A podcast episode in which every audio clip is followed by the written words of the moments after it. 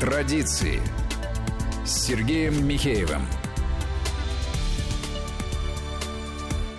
Здравствуйте, дорогие радиослушатели. Это программа «Традиция». И Сергей Михеев. И сегодня у нас в гостях военный историк, писатель, публицист Александр Борисович э, Шаракарат. Здравствуйте, Александр Борисович. Здравствуйте мы нашу передачу, нашу передачу сегодня посвятим 26 э, июля, Дню военно-морского флота.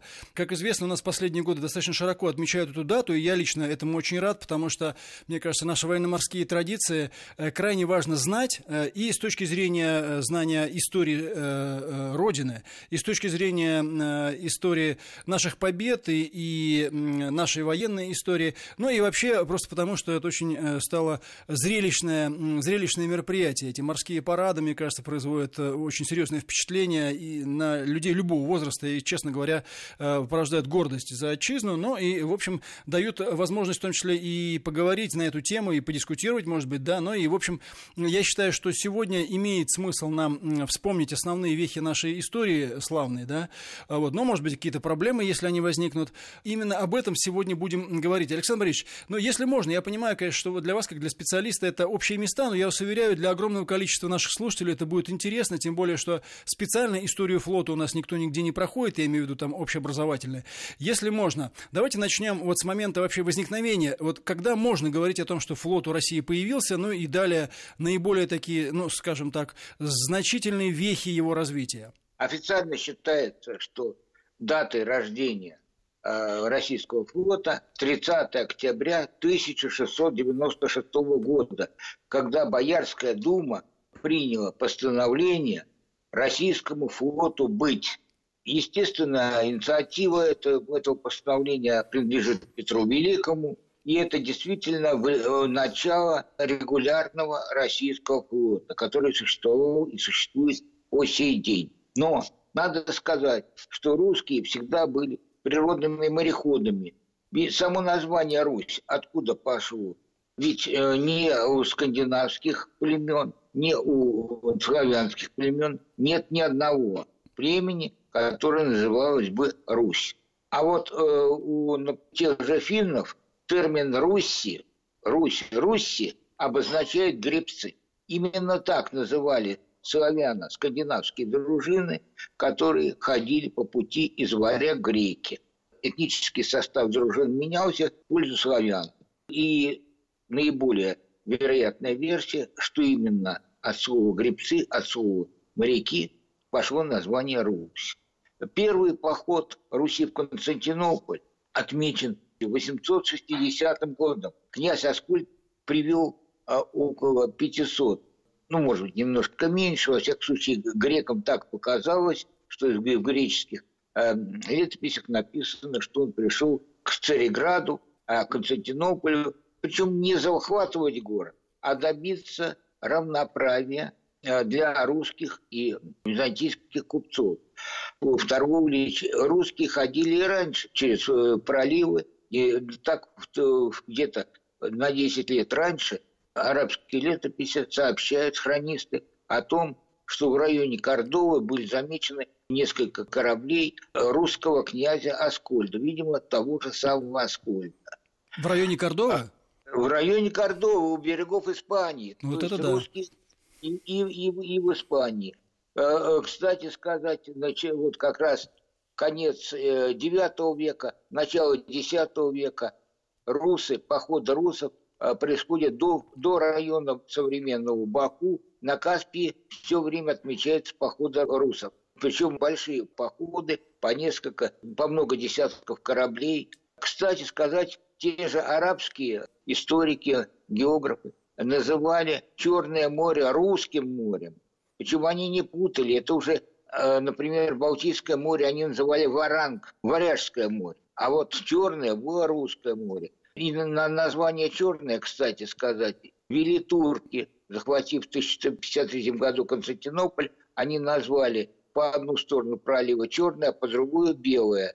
Белое море – это Эгейское, которое раньше называлось Эгейским, Греческим морем, вот они назвали его Белым. Потом это название вернулось Эгейское, а, к сожалению, название Русское море за Черным морем не вернулось, хотя Я думаю, в истории все бывает. Западные государства, в первую очередь католические государства, организовывали десятки крестовых походов, чтобы оттеснить Русь от Балтийского и Черного морей. Если на Балтике вспомним э, Невскую битву Александра Невского э, и побоище на Чудском озере, все хорошо знают, то мало кто знает, почему прекратилось судоходство русских на Черном море. Ведь после Аскольда и э, князь Владимир ходил, и Олег, и Игорь. Все князья ходили периодически к Константинополю и требовали, чтобы византийцы соблюдали договора, то есть пуская русских купцов.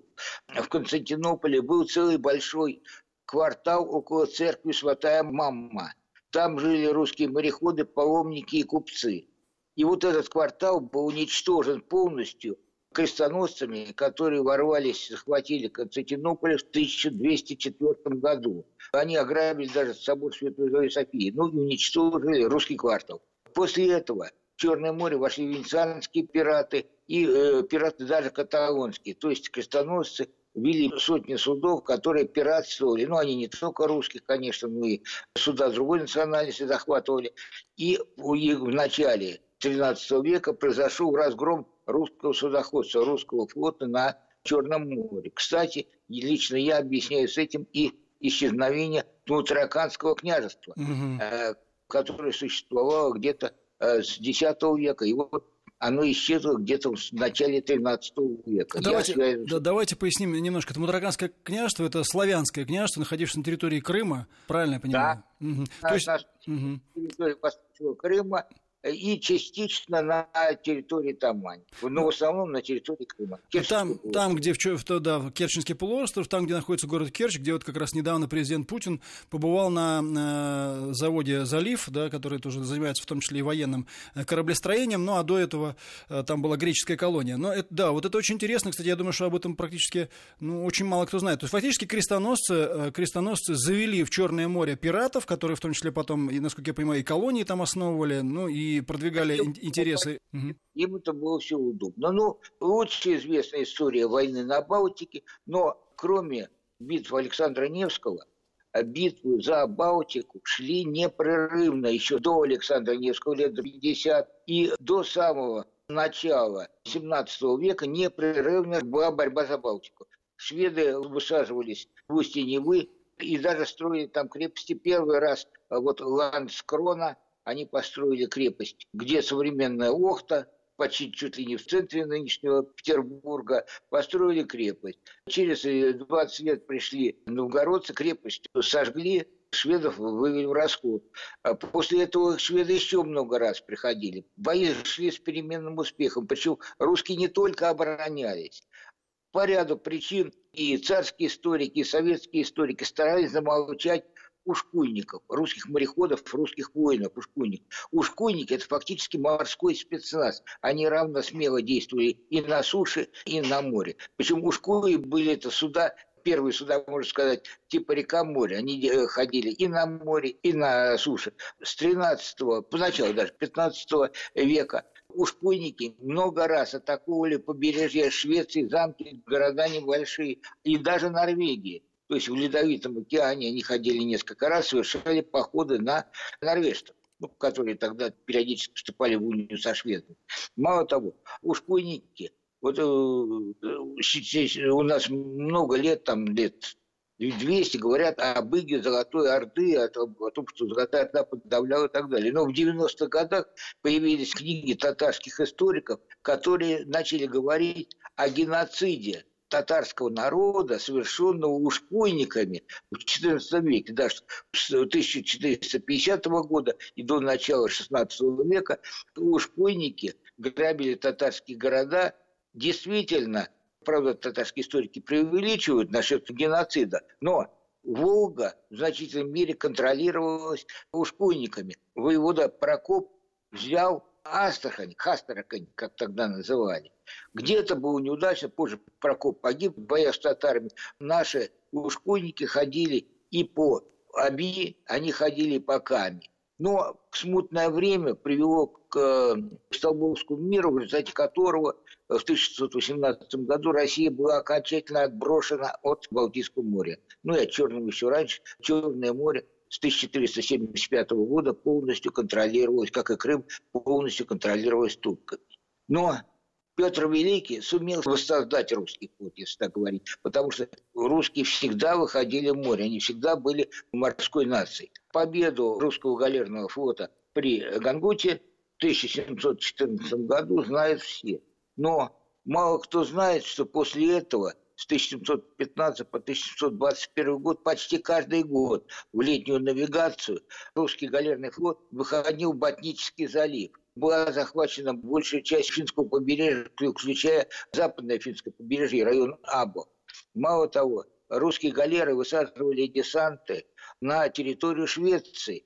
Причем десанты не только пешие, но и конные. Сейчас никто не знает, что такое конная галера. Оказывается, были такие конные галеры, где от 20 до 40 лошадей помещалось, и драгуны. У Петра не было практически невольников, которые гребли на галерах. Был у турок, у у испанцев, у нас гребли солдаты, солдаты и драгуны. Так вот, драгуны и казаки также гребли на галерах. Ночью, вот здесь, вот я сейчас нахожусь на берегах Финского залива, в районе Выборга. Вот тут вот через эти места петровские галеры шли упрямо на запад, на Стабгольм. По ночам они останавливались, солдаты высаживались, ели, пили, спали на берегу в шхерах от Березовых островов в районе Кронштадта и до Стокгольма можно пройти в Шхерове, выходя в море лишь два раза. Это в стратегических местах, где Гангут и Паркалаут. Все остальное в Шхерах. Вот они там спали, ели, выгуливали лошадей, утром рано садились и опять гребли. И вот эти отряды русских драгун и казаков буквально терроризировали центральную Швецию до там где-то 10 километров от Стокгольма. Они уничтожали железодельные заводы Швеции, разоряли мысы, разоряли замки. На мой Александр взгляд... Борисович, Александр Борисович, сделаем сейчас небольшую паузу и продолжим этот очень интересный рассказ через э, пару минут. Традиции.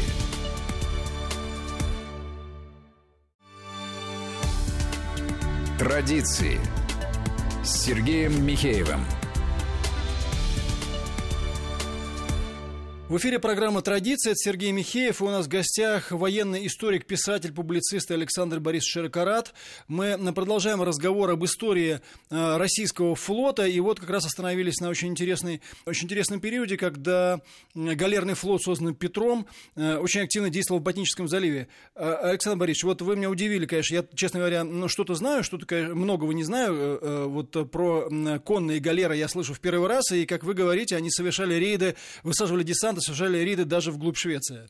Да, именно вот удары российского флота, на мой взгляд, сыграли самую важную роль в том, что шведы вынуждены были подписать мир нештатский. Понимаете, потому что Петр при всех его при всей гениальности совершил определенную ошибку, на мой взгляд, послав войска в Германию и решив, что шведы испугаются за судьбу своих владений в Германии и пойдут на мир. Шведы не шли. Но когда русские появились казаки и драгуны появились в окрестностях Стокгольма, разговор пошел другой. И шведы вынуждены были подписать нештатский мир, который, кстати, действует, это было бы неплохо напомнить некоторым прибалтийским политикам, до сих пор никто нештатский мир не отменял. А в чем его суть? В двух словах, для того, чтобы тоже наши э, радиослушатели понимали.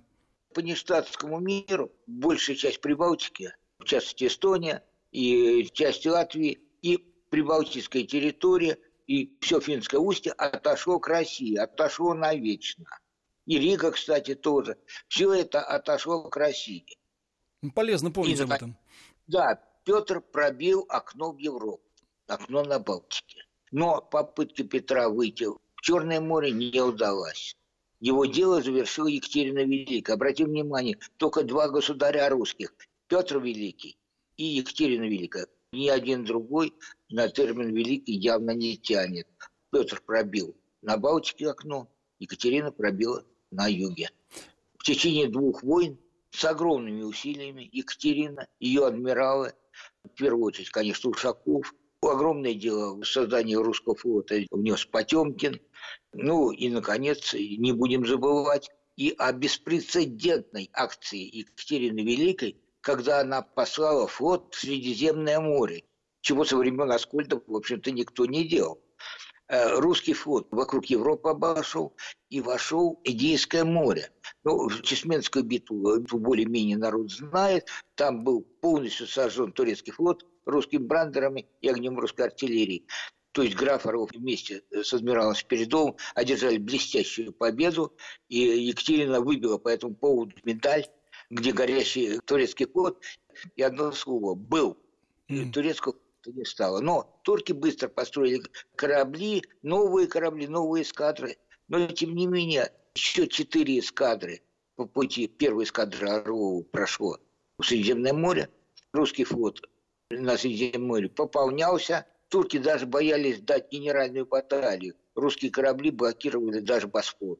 Граф Орлов создал на Средиземном море даже русскую губернию. Она так и называлась архипелагная губерния. Около 40 греческих островов в Егейском море присягнули Екатерине Матушке, приняли русское подданство.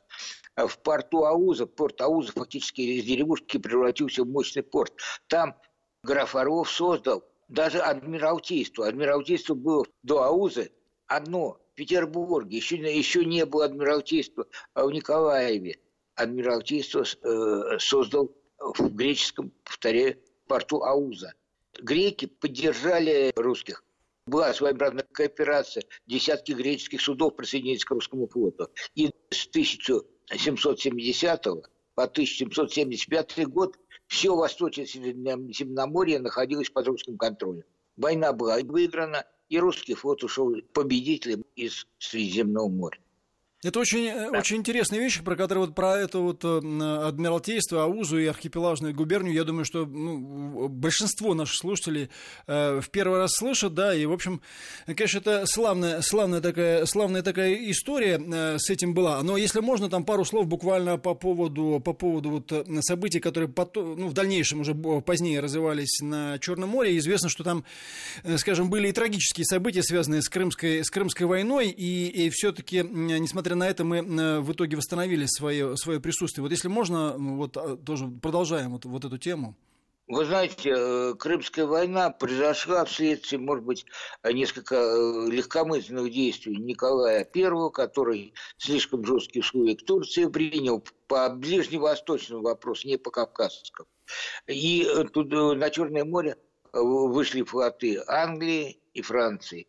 И, к сожалению, Черноморский флот, не имея достаточного количества пароходов, даже вообще не имея практически мощных пароходов, кроме Херсонеса, он не мог противостоять. И э, следствием была осада Севастополя и потеря части Крыма. Дальше был мир, по которому Россия было обязано, э, было разрешено иметь, кстати, как и Турция формально, но Турция могла строить корабли в Эгейском море и в любой момент перебросить на Черное море. Так вот, обе страны черноморские должны были иметь только по 4 корвета, 800 тонн водозамещаемых, 4 шхуны. Вот. Тут к сожалению, было бы неплохо сказать, что князь Горчаков, которому сейчас ставят памятники, показал себя очень, э, ну, как сказать, ограниченным политиком, мягко выражаясь, а в чем-то можно даже его считать его врагом России.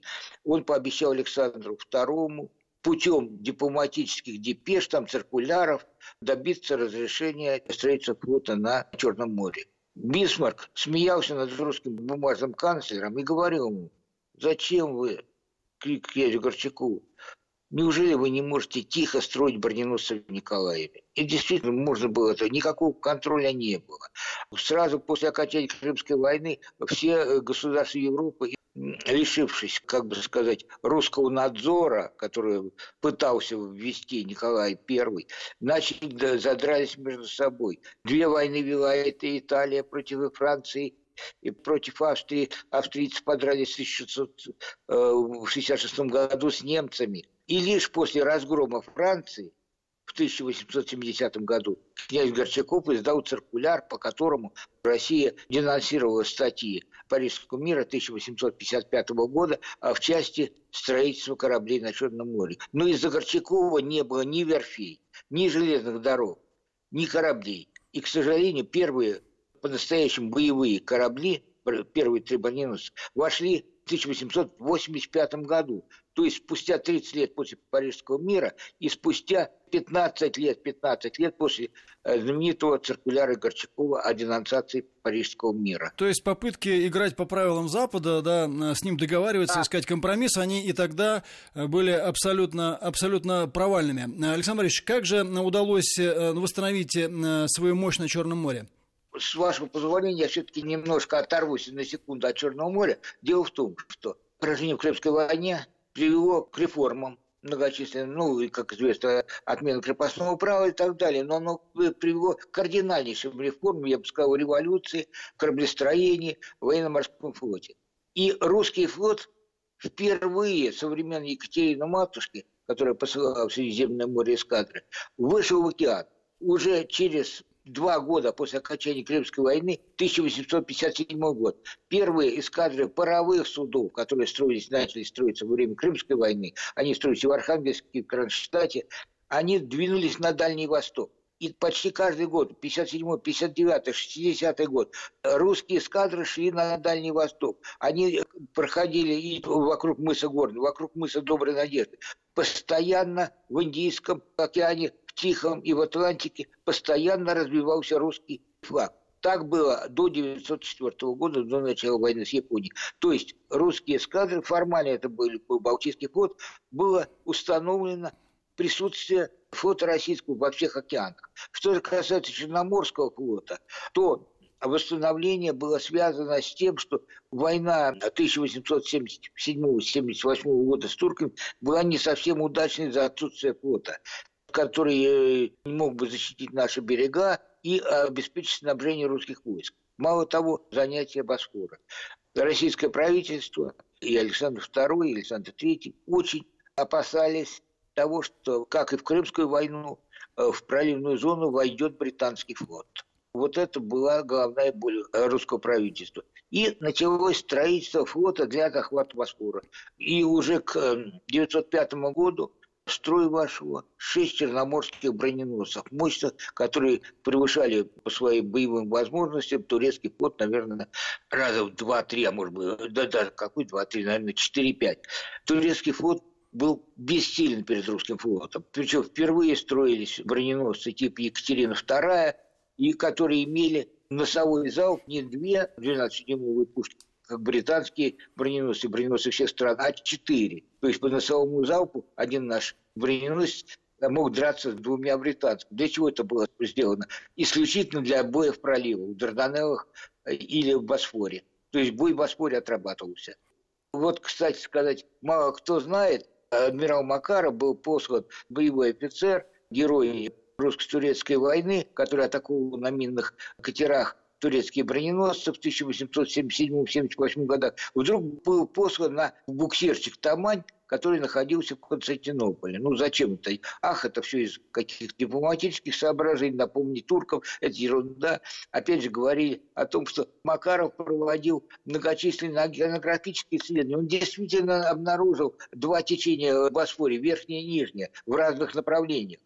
Вот. Но как он обнаружил? Это был не только блестящий офицер, но блестящий разведчик. Он готовил Россию к захвату Босфора. И им с этого небольшого суденышка Тамань были проведены пробные минные постановки в Босфоре на глазах у турок. Правда, мины были с инертным снаряжением, но мины Герца ставились на фарватерах Босфора. И тут причем делалось это так, что турки никак узнали десятилетиями спустя об этом. И когда ставились вот эти мины, Макарову удалось обнаружить, что течение это два. Ну, потом была несчастливая, к сожалению, русско-японская война, она довольно известна, был позор Цусимы. А, но, опять же, сразу же, после буквально уже через 2-3 года, началось возрождение русского флота. Каждый раз, когда длительное время, например, вот с Крымской войны, 50 лет прошло, когда флот был бездействие, флот не принимал участие в боевых действиях.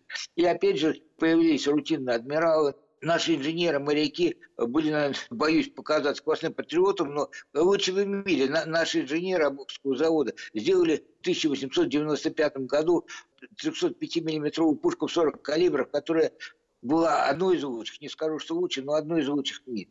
Адмиралы делали таблицы стрельбы на 6 километров стрелять. И только после русско-японской войны сообразили, на, до русско-японской войны лучший наш артиллерист, морской э, генерал-майор Забудский говорил, их молодость, начал смеяться над молодыми офицерами. Вы что, с ума сошли? На 10 верст стрелять? После русско-японской войны начали стрелять из тех же пушек на 12 пришли к власти большевики, задрали стволы под э, 45 градусов и стали стрелять и из этой же пушки, и этими же снарядами э, стали стрелять где-то на 26 километров. А потом, сделав снаряды образца 28 года, более обтекаемых формы и чуть облегчив их, стали стрелять уже за 30 километров. Ну, в общем, вот. наша, наша, способность, наша способность выходить из кризисов и приспосабливаться к проблемам, она всем достаточно хорошо известна, и история флота это продемонстрировала. Но у нас очень немного времени, я хотел бы вас спросить, ну, может быть, буквально несколько слов, да, в год 75-летия Победы, о том, какую роль флот сыграл э, в годы Великой Отечественной и Второй мировой войны. Флот сыграл огромную роль Великой Отечественной войны, которую мы, мы до сих пор даже недооцениваем. Именно флот спас Ленинград. Его спасла морская артиллерия. Морская артиллерия – это не только артиллерия кораблей. Ведь морякам э, все форты подчинялись морскому командованию, и там были моряки-артиллеристы целиком. Кроме того, вся железнодорожная артиллерия принадлежала тоже флоту. Наконец, морской полигон, там было построено шесть батарей сверхтяжелой артиллерии. Артиллерия флота поражала цели в тылу немцев и финнов на расстоянии до 40 километров. Вплоть доходило до того, что э, советские железнодорожные установки подходили к линии фронта и внезапно открывали огонь по аэродромам, например, по немецким аэродромам в районе Гатчины. Там были аэродромы подскока для бомбежек Ленинграда. И вот когда партизаны доносили, собираются германские самолеты, наши железнодорожные установки наносили удар почти за 40 километров.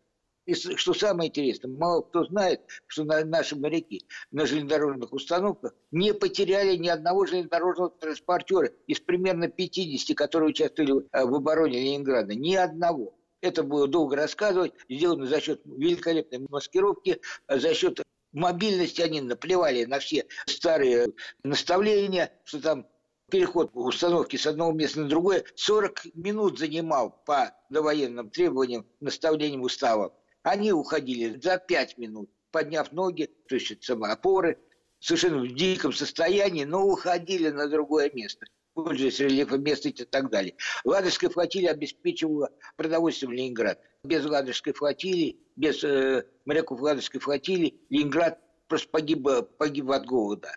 Наконец, где бы ни было, на любом фронте моряки совершали чудеса, героизм и подвигов. Это стандартная фраза, но именно, именно так. Арктику возьмем. Обеспечение движения каноев как с запада, так и по всем пути. Это делали наши моряки. Немцы сосредоточили с 1942 года несколько десятков подводных лодок в Арктике. Они действовали вплоть до мыса Челюскина в Баренцево-Карском море. Тем не менее, наши моряки со сравнительно терпимыми потерями проводили в обе стороны караваны. Наши подводные лодки нарушали немецкие коммуникации в Норвежском море мы мало знаем о речных флотилиях. Э, вспомним хотя бы, что, например, Дунайская речная флотилия прошла с боями от Черного моря полторы тысячи километров, около полутора тысяч километров, посчитайте, вверх по Дунаю, в самое сердце Европы. Э, Дунайская флотилия освобождала Белград, Дунайская флотилия освобождала Братиславу. Я считаю, что э, история нашего военно-морского флота, э, она настолько обширна, что обсуждать ее можно очень долго. Я благодарю вас за то, что пусть галопом по Европам, но мы все-таки э, о чем-то смогли рассказать. Думаю, что мы встретимся еще. Я поздравляю всех с Днем военно-морского флота и особо благодарю военного историка, писателя, публициста Александра Борисовича Широкорада. Это была программа «Традиция». Сергей Михеев. Спасибо, до свидания. Разрешите мне тоже поздравить наших моряков с праздником. Да. Удачи вам! Традиции.